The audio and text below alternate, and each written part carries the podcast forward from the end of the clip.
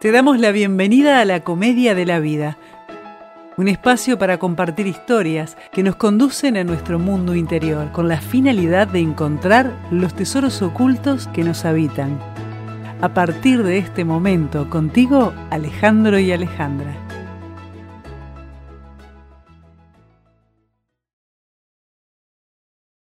La mayoría de las personas viven en piloto automático dejando que sus programas subconscientes dicten sus acciones sin cuestionarlos. Bruce Lipton. ¿Cómo andas, Ale? ¿Cómo estás, Alejandro? ¿Y cómo está la audiencia? Yo ando medio resfriado, algunos me dicen que es por sol, otros me dicen que estoy reparando. Pero eso será para otro capítulo. Yo creo que es para otro capítulo. No es bueno que después de todo lo que transmitimos aquí, le estés echando la culpa al sol. ¿Qué culpa tiene? Está bien que estemos en verano y qué sé yo, pero de hecho está hasta tímido, te diría el sol. está tímido, es verdad. Hablando de Bruce Lipton, nos compartió una frase y nos da una pista, ¿no? Nos da la pista. El programa de hoy es La deriva. Y yo creo que la deriva es es, bueno, en definición, sabemos que la deriva es no tener un norte, es andar sin rumbo. Este, pero a mí me gustó ese nombre para este capítulo porque es el nombre de una canción que me gusta mucho, eh, de un grupo español que se llama Vetusta Morla. Y te voy a contar la letra de esa canción porque es interesante, tiene bastantes bastantes aristas desde donde poder verla. La letra dice así. He tenido tiempo de desdoblarme y ver mi rostro en otras vidas. Ya tiré la piedra al centro del estanque. He enterrado cuentos y calendarios, ya cambié el balón por gasolina. He prendido el bosque al incendiar la orilla. He escuchado el ritmo de los feriantes poniendo precio a mi agonía, familias de erizos en sus manos frías. Habrá que inventarse una salida. Ya no hay timón en la deriva. Has tenido pulso para engancharme, alistado en ejércitos suicidas. Me adentré en el bosque y no encontré el vigía. Habrá que inventarse una guarida. No quiero timón en la deriva. Cada cual que tome sus medidas. Hay esperanza en la deriva. Habrá que inventarse una salida. Que el destino no nos tome las medidas. Hay esperanza en la deriva. Está. Está muy linda, la canción tiene una percusión interesante. Una de las cosas que a mí me gusta de esta canción es la percusión, porque es como intensa, ¿no? Eh, también podría ser, por supuesto que es una interpretación mía, nunca hablé con los que, compusieron esta canción, este, pero es una, mm, es una percusión como que se invitara a, escuchar, a despertar, ¿no?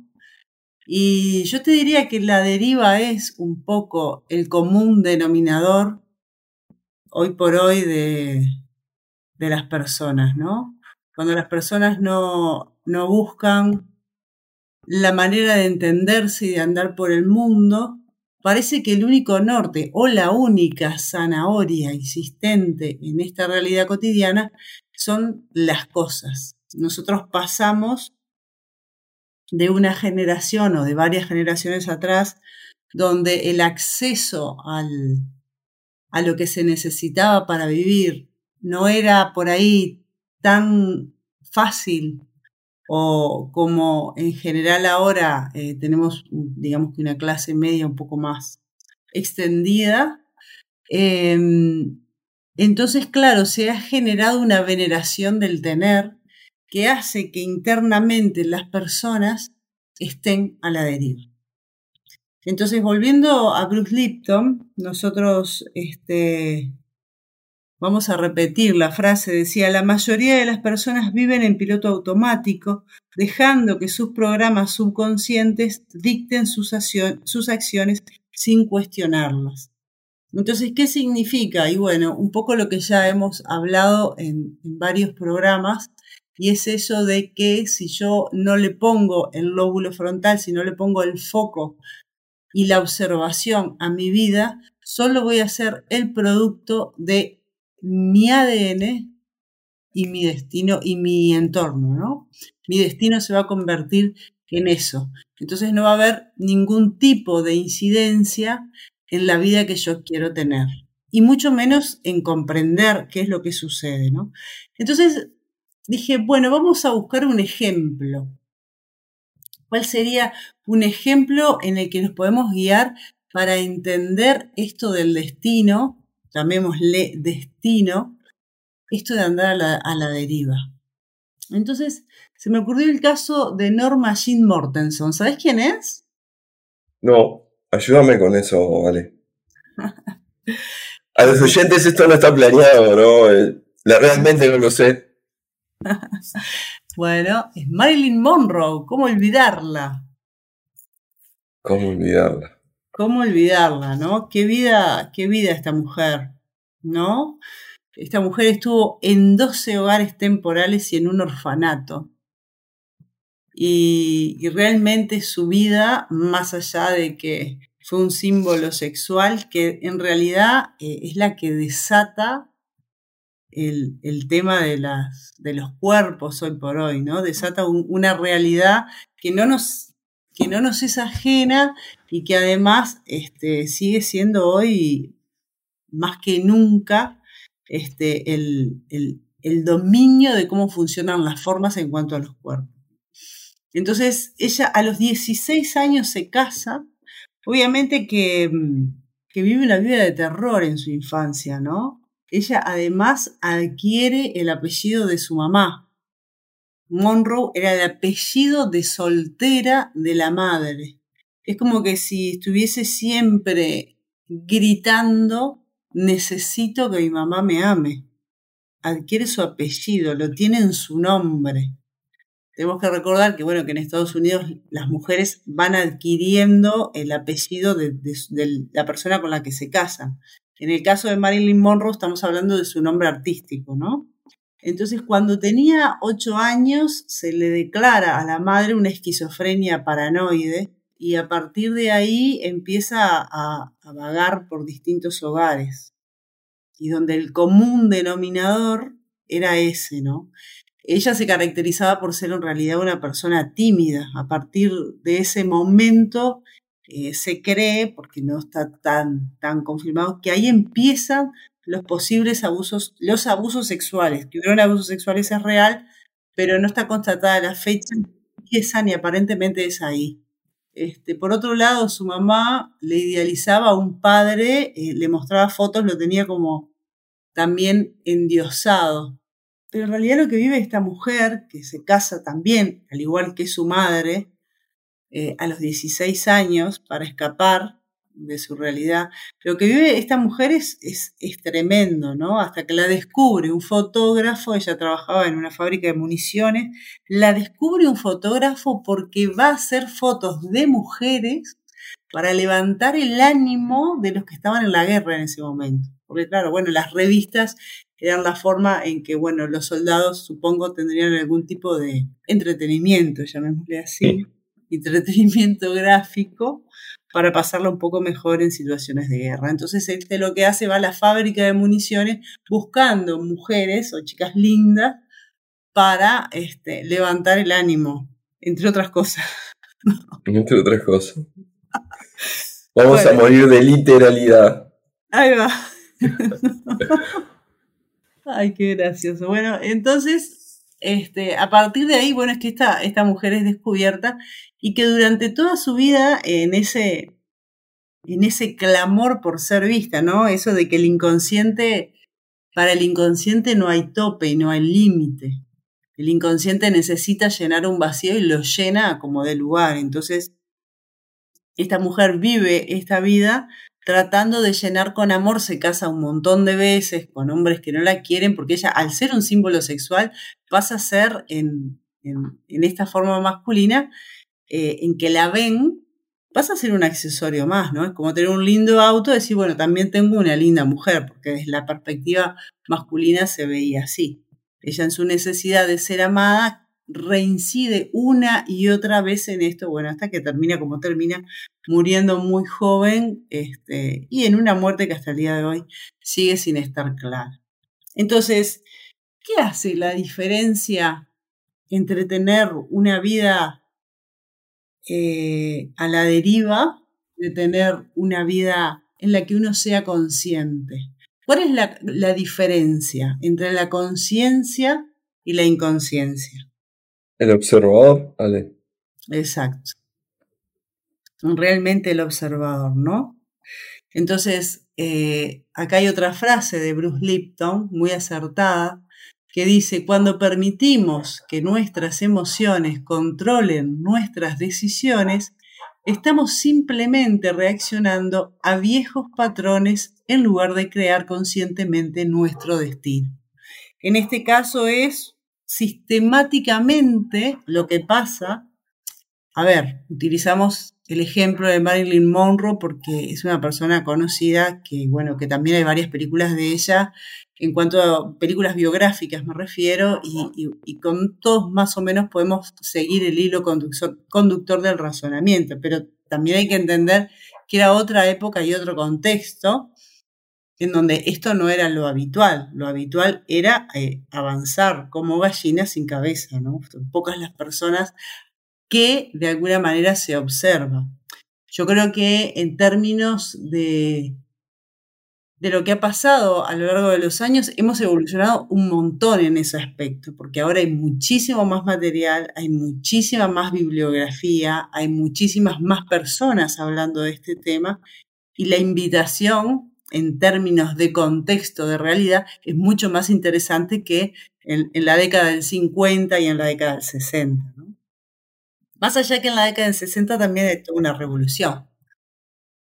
Que mm, aparte es un círculo vicioso, ¿no? Porque en la medida que vas repitiendo los patrones y te va guiando, te va dirigiendo la vida a las emociones, vos seguís reforzando redes neuronales para que, tú, para que siempre hagas lo mismo.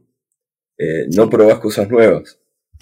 Exacto. Entonces, es más fácil ir por el sendero ya, ya armado ya trazado, ¿no? Es lo que hemos hablado varias veces, también cuando hablamos de los hábitos, en el programa anterior, que eh, es para el cerebro, que su función es ahorrar energía, es mucho más fácil ir por caminos conocidos que ir por este, hacer trazos nuevos en, los caminos, ¿no?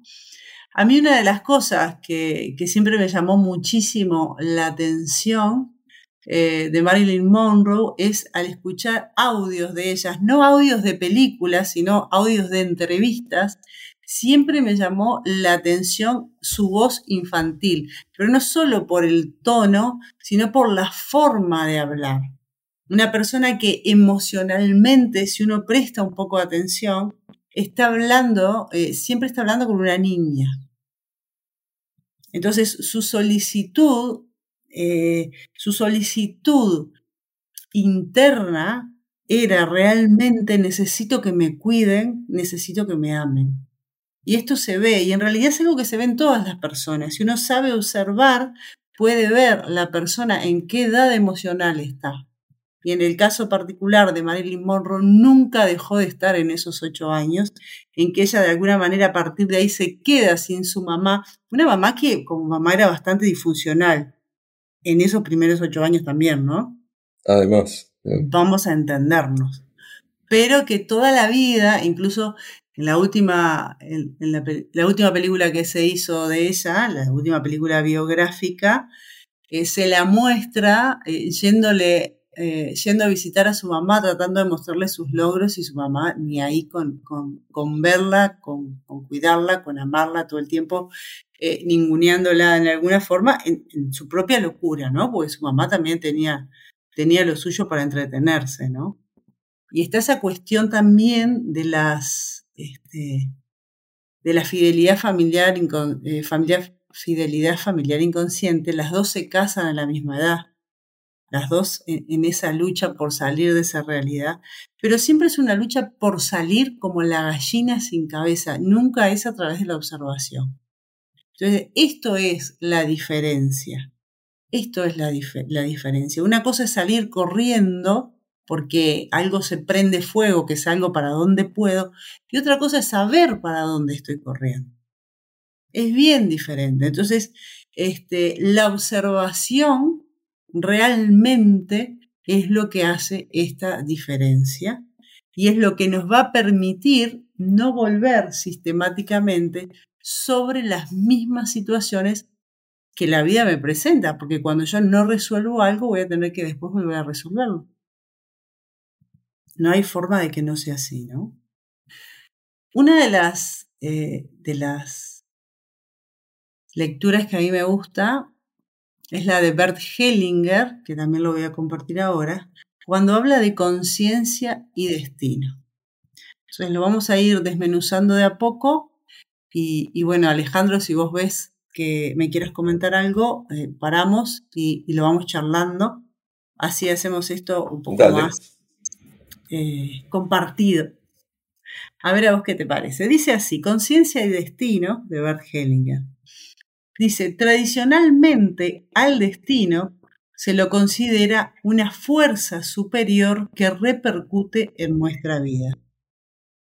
¿Cómo ve usted al destino? Destino es aquello a lo que una persona obedece a menudo sin saber por qué. Mirando más detenidamente, es posible ver que el destino es determinado por una conciencia colectiva inconsciente que actúa en las familias. ¿Qué está diciendo acá? Está diciendo que hay una realidad que es inconsciente y que tiene que ver con nuestro clan y que afecta a la vida que nosotros vamos a tener. Si nosotros desconocemos esto, vamos a estar totalmente bailando una canción que no sabemos ni que está sonando. Por eso es tan importante entender esto, ¿no? Y como decía Alejandro Jodorowsky, decía, em, conocer en nuestro árbol puede ser realmente el cofre del tesoro o este, una película de terror. Por eso es importante, ¿no? Sí, me acuerdo de, de, un... Hace tiempo vos contabas una consultante, yo no me acuerdo si era la quinta o la séptima, era un disparate, generación de abogados. Sí, claro. Entonces, el mandato familiar, ¿no? O sea, es esa canción. Es tal cual. Y además ahí, bueno, ahora vamos a ir avanzando con este texto, pero ahí tenemos todo lo que tiene que ver con la pertenencia, que es una fuerza dentro del clan poderosísima. la necesidad de pertenencia, que bueno, para esto estaría bueno que los que no han escuchado anteriormente el capítulo de pertenencia, que lo escuchen, porque ese capítulo los va a ayudar a entender muchísimo más de lo que estamos hablando ahora, ¿no? Entonces dice, dice Bert Hellinger, ¿no? A esta conciencia, la conciencia familiar, solo se la puede reconocer a través de los efectos que tiene.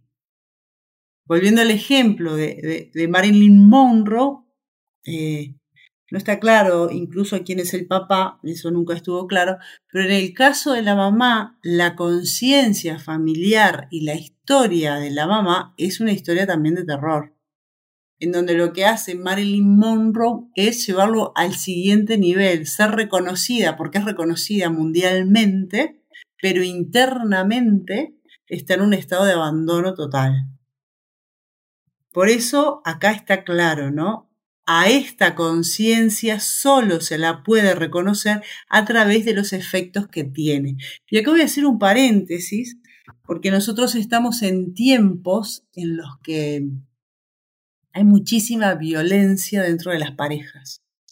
Y donde vuelta y vuelta nos encontramos, y en el informativo tenemos una chica desaparecida que lamentablemente, y a los pocos días nos enteramos que está muerta, ¿no? Y que generalmente, no es que siempre tenga que ser así, pero en los últimos tiempos nos hemos dado cuenta que generalmente esa muerte se da en manos de su pareja. Entonces, a raíz de esto que estoy diciendo, voy a volver a leer la frase. Dice, a esta conciencia solo se la puede reconocer a través de los efectos que tiene. ¿Qué significa esto? Significa que si nosotros consideramos eso como un efecto, tenemos que analizar estas historias no solo a través de los hechos dados por estas dos personas, sino por todo lo que viene de atrás. Porque para que una mujer se enganche con un hombre violento, tiene que haber atrás de la historia de esta mujer a nivel inconsciente algo que lo habilite. Y acá vuelvo a hacer otro paréntesis. Nosotros en, el programa de los hábitos hablamos del método Kaizen como este, un método interesante para adquirir un hábito. Pero una de las cosas que dice el método Kaizen es que nosotros cuando vemos que algo sucede, nunca, jamás aparece de manera espontánea, sino que anteriormente hubieron varios hechos que nos estuvieron de alguna manera alertando de esto. Pongamos un ejemplo. Cuando una canilla se rompe, anteriormente seguramente o tuvo un goteo o pasaron cosas que nos dieron la pauta de que esa canilla se estaba por romper. Y nosotros lo dejamos pasar. Entonces, cuando una persona este, vive niveles de violencia importantes, anteriormente hubieron pautas de que eso venía así. Pautas que no escuchábamos, no importa. Acá no se trata de buscar culpables, sino de hacernos conscientes de qué cosas elegimos para bien o para mal, para pasarla bien o para pasarla mal, ¿no? Entonces, en estos casos, yo siempre digo, uno puede apretar el gatillo pero son muchos más los que están implicados. Hay muchas más personas implicadas, tanto en la vida de la víctima como en la vida del perpetrador, porque estas historias se construyen antes. Lo que pasa acá es lo que dice Bergelinger. A esta conciencia solo se la puede reconocer a través de los efectos que tiene. Entonces, con lo que, me quedé con lo que decías antes, nada es de repente, ¿no? Exacto. no existe. Si, si, nos observamos, vamos viendo las señales. Exactamente. Entonces dice, un buen ejemplo de esto son las tragedias griegas, dice Bergelinger. Allí el héroe sigue a su conciencia porque cree que de esa manera hace algo bueno y algo grande. Sin embargo, fracasa porque detrás de su conciencia personal consciente actúa otra conciencia, la conciencia colectiva inconsciente, que se rige según leyes completamente distintas que las de la conciencia personal. Acá vamos a hacer otro paréntesis para explicar esto.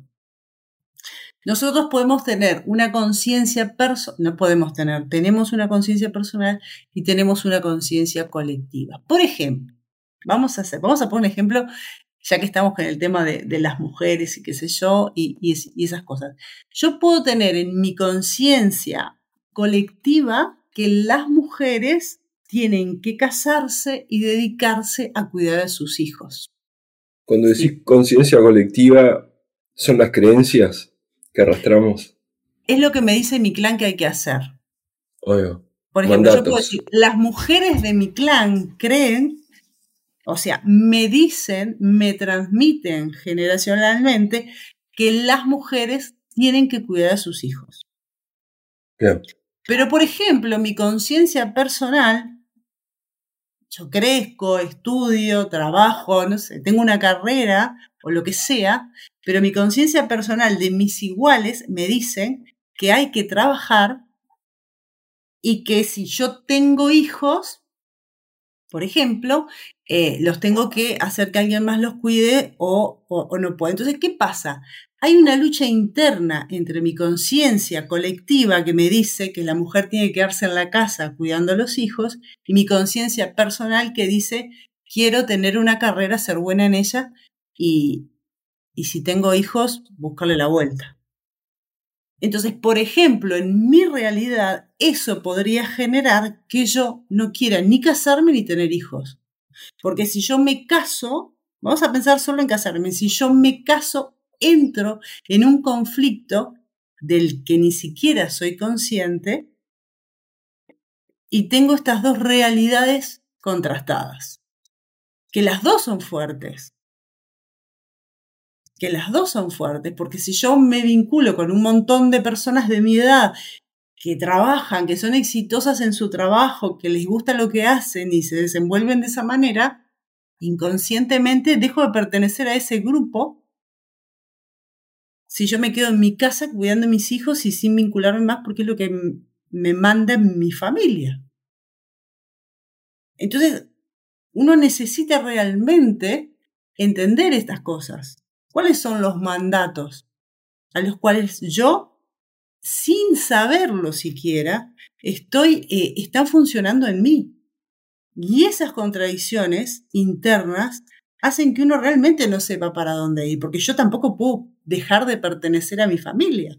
Porque ¿qué dice mi inconsciente? Si dejas de pertenecer a tu familia, te morís. Te morís. ¿Sí? Entonces la solución a eso sería, por ejemplo, no casarme directamente. Por eso muchas personas en, en la realidad cotidiana conflictúan, de hecho, con eso tienen parejas o noviazgos largos, pero nunca pueden dar el siguiente paso, porque aquí, ¿por qué? Porque internamente hay una contradicción. Por poner un ejemplo simple, ¿no? Contradicciones tenemos muchísimas. ¿Pero va quedando claro esto? Clarísimo, clarísimo. Está, está bueno porque engancha con varios episodios que ya vimos, ¿no? Pertenencia, el inconsciente. Exacto. Por eso voy a seguir, voy a volver a repetir la última frase, así lo vamos entendiendo bien. Dice acá, Bert Hellinger, ¿no? Sin embargo, fracasa porque detrás de su conciencia personal consciente actúa otra conciencia, la conciencia colectiva inconsciente que se rige según leyes completamente distintas de las que se rige la conciencia personal. Eso quedó claro con lo que explicamos. Entonces dice así, la conciencia consciente en la tragedia es la persona. La conciencia colectiva e inconsciente allí son los dioses, porque él está poniendo el ejemplo con las tragedias griegas, ¿no? Entonces, aquello que se le atribuye a los dioses es lo que actúa en la conciencia colectiva inconsciente. En este caso sería lo que le pasa a mis creencias que vienen de mi familia, que en este caso es, tengo que casarme y quedarme en mi casita a cuidar los niños cuando aparezcan. Entonces, de la acción conjunta de esas dos conciencias resulta el destino que, sin embargo, para nosotros es imposible de manejar mientras no entendamos la forma de actuar de esa conciencia inconsciente. Y como nosotros sabemos, y ya lo hemos hablado, desde el primer capítulo, esta conciencia inconsciente abarca más del 90% de lo que hacemos, cómo vivimos, a lo que nos dedicamos, bla, bla, bla, bla. Capítulo 1. Sí, capítulo 1 donde hablamos del inconsciente. Entonces, andar a la deriva, pa, andamos todos en algún punto a la deriva. Porque vuelta y vuelta hay que hacer el espacio para charlar, entenderse y observarse. Cuando hago lo que hago, ¿a qué estoy respondiendo? ¿A lo que yo quiero conscientemente, que es un porcentaje muy chiquito? ¿O a todo este mar intenso, inconsciente, que me ayuda y en realidad me hace pertenecer al clan, a la familia eh, a la que pertenezco, ¿no? Entonces dice Bert Hellinger, ¿qué es en realidad mi conciencia? ¿Qué actúa en mi conciencia? A la conciencia la vivimos como un sentido mediante el cual percibimos inmediatamente qué es necesario para pertenecer. Es similar a lo que ocurre con el sentido del equilibrio. Ni bien nos apartamos del equilibrio sentimos un mareo, y ese mareo nos impulsa a corregir nuestra postura de inmediato para volver a lograr el equilibrio y la estabilidad. Entonces, la conciencia personal actúa de manera similar. Ni bien una persona se aparta de lo que vale en su familia y grupo, es decir, cuando debe temer que a través de su actitud peligra la pertenencia, tiene una mala conciencia. La mala conciencia, por resultar tan desagradable, lo impulsa a corregir su conducta como para poder pertenecer nuevamente. Entonces, vuelta a hacer paréntesis. En el ejemplo que puse sería, yo equilibraría esto diciendo, no me caso. Si yo me caso y sigo mi conciencia, voy a dejar de pertenecer. Y ese ruido interno de dejar de pertenecer es como marearse y perder el equilibrio. Entonces, ¿qué hago? Lo centro, me vuelvo al equilibrio y sin darme cuenta, digo, no, no tengo la necesidad de casarme, estoy bien así. Entonces, no, no avanzo, por decirlo de alguna manera. Entonces, el destino, llamémosle destino, hace que yo me quede en el mismo lugar. Y esto aplica para todo. Por eso es importante que nosotros podamos conocer nuestro inconsciente, que nunca lo vamos a llegar a conocer del todo, pero sí nos podemos aproximar para tomar pequeñas acciones correctivas en lo cotidiano. Porque realmente cuando estamos en piloto automático, todo ese, ese 90%, ese más de ese 90%, nos hace seguir por senderos de los cuales no estamos conscientes, pero que está siendo nuestro destino, lo que llamamos destino. Es como el piloto de avión que va haciendo continuos ajustes para llegar a destino, no es que pone, arranca, pone la dirección y va directo a Madrid. Vas en, durante todo el trayecto va haciendo ajustes para poder llegar. Exacto. Esto es igual. Y en realidad nuestros ajustes siempre son para pertenecer. Por lo tanto, nuestros ajustes siempre van a ser para seguir formando parte del clan. Aunque este clan sea un desastre y las, las reglas sean un desastre, pero yo necesito pertenecer. Entonces, cuando yo hago ajustes, los tengo que hacer conscientemente. Para que mi inconsciente no se ve afectado por ese miedo a no pertenecer, que en realidad es un miedo a la muerte. Totalmente. ¿Mm? Entonces, este, y sigo. La mala conciencia, por resultar tan desagradable, lo impulsa a corregir su conducta como para pertenecer nuevamente. Esa es la forma en la que actúa la conciencia personal. Por supuesto que esa es solo una de sus funciones. La conciencia colectiva es una instancia que no tiene un efecto personal, sino que tiene un efecto colectivo, o sea que es una instancia de la que participan varios miembros de la familia de la misma manera. Esta conciencia abarca los hijos, los padres, los hermanos de los padres, los abuelos, a veces algún bisabuelo y todas aquellas personas que sufrieron una pérdida, una pérdida o un daño que significaron un beneficio para otros en el sistema. Entonces, dentro de este grupo o de este sistema, la conciencia colectiva actúa como una instancia que se ocupa de que ningún miembro se pierda. Y otra vez hago el paréntesis. Nosotros dejamos esto bien claro y bien explicado cuando hablamos del capítulo de pertenencia. ¿Sí? Así que bueno, por acá vamos a ir redondeando. Tenemos. Sí, la producción está haciendo señas de todos colores. ¿no? que ya estamos pasados de tiempo. Bueno, pero creo que la idea más o menos quedó clara para poder dejar de ser un, barco a la deriva. Podemos hacer una de la oveja negra, ¿no? A ver, a ver. que, que no que no sigue, se desliga de, las, de los mandatos del clan. Habría que investigar un poquito ahí, me, gustaría. Sí, el problema, eso es, depende. que no se muera en el proceso. No, no es que no se muera en el proceso, depende cómo lo vive internamente. Uno puede ser la oveja negra y sentirse conflicto. Y, y, todo lo contrario, puede ser la oveja negra y estar siempre eh, en estado de resistencia. Claro. Sí, sí. Son las dos formas de. Una cosa es cómo se ve de afuera y otra cosa es cómo se vive internamente. Cuando hay conflicto, no hay conflicto. Exacto. Como siempre. Ahí está, la jugada, ¿no? Mira lo que dice acá, esta creo que también es de Bruce Lipton. No, esta es de Joe Dispensa, que eh, es una frase que, que vos propusiste para terminar el capítulo. Dice así, salir del modo automático emocional implica elevar nuestra conciencia y tomar decisiones desde un lugar de poder y elección en lugar de ser víctimas de nuestras reacciones automáticas.